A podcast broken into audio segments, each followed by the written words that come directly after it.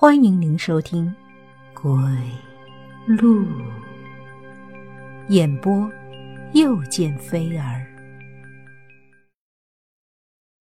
人官张思思突然发出一声狞笑，抽出匕首，在胳膊上顺着血管割出一道伤口，鲜血流在圆台上，顺着那些符号的纹路组成了一个稍显诡异的形状，最终。聚集在了棺材的底部。只见棺材外层的裹尸土一遇到血，便迅速的融化，露出棺材的全部。那口棺材周身描着金凤，金凤一点一点的变成了血红色。张思思，你……我从牙缝里挤出这几个字。张思思在我身边蹲了下来。拍了拍我的脸，还是年纪小，经验少吧。前几年我发现这个斗的时候，就觉得它不太对劲儿。我钻研了好久，终于让我在一本古书上面找到了门道。张思思一边说着，一边摸出一把匕首，慢慢的靠近沈乐。我挣扎着想要阻止张思思，却发现自己根本没法动弹。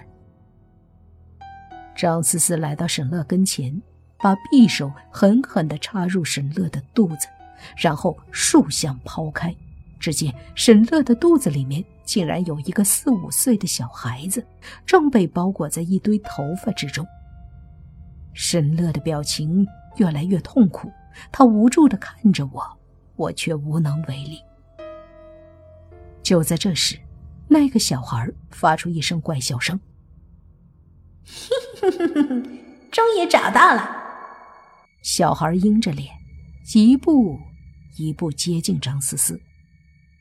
原来你把我的尸体藏在了这里。张思思也吓了一跳，惊恐的看着小孩。小孩并没有多做解释，一跃而起，照着张思思的下巴就踢过去。张思思被踢得一愣。反应过来后，反手按住小孩的脚，向下一拽，小孩就狠狠地摔在了地上。还没等小孩爬起来，沈乐身上的头发便向张思思扑过去，紧紧地把她缠住。张思思动弹不得，而这时沈乐则指着我的背包，发出呜呜的声音。我马上会意，用还能动的那只手打开背包，背包的最上层是一瓶公鸡血，下面还有几张黄符纸。都是我下斗斗粽子的装备。与此同时，那个小孩以迅雷之速爬到我身边，一把抢过我的黄符纸。小孩一碰到黄符纸，他的手立刻腾起一股白烟。小孩疼得直皱眉，却没松手，直奔张思思而去。黄符纸贴在张思思的头发上，张思思的嚎叫更加的凄厉。而我也赶紧捡起了匕首，顺着黄符纸贴住的位置狠狠地刺下去。一股黑水扑哧一声从张思思的身体里喷射出来，张思思难以置信地看着我，身体慢慢地瘫软下去。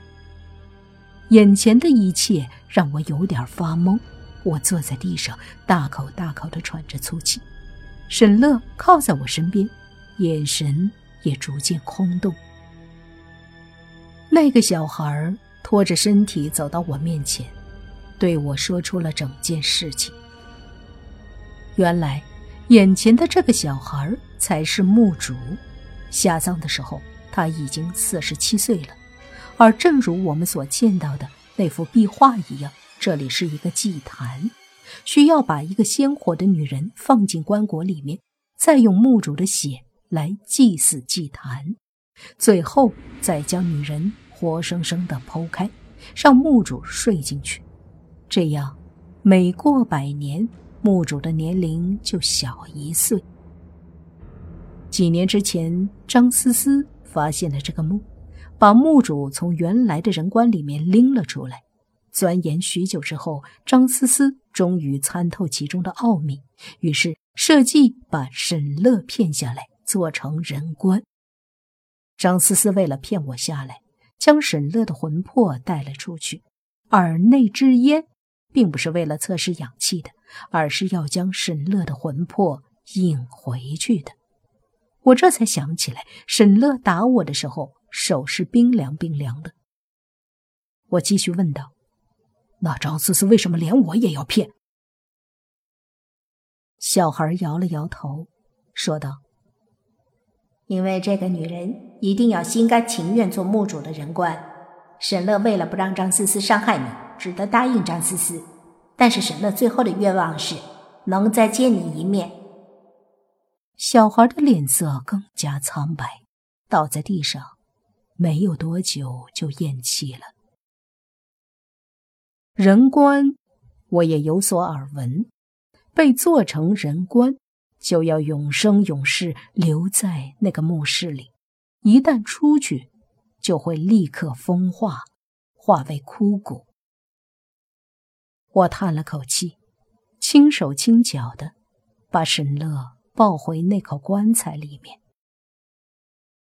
不知道过了多久，我正蹲在地上吃着张思思身体上长出来的蘑菇。